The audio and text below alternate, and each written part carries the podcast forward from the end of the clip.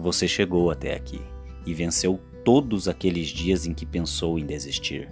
Siga fazendo coisas boas, porque o seu coração é assim. Você é importante, você é incrível e merece sorrir todos os dias. Tudo que eu sei é que vai ficar tudo bem.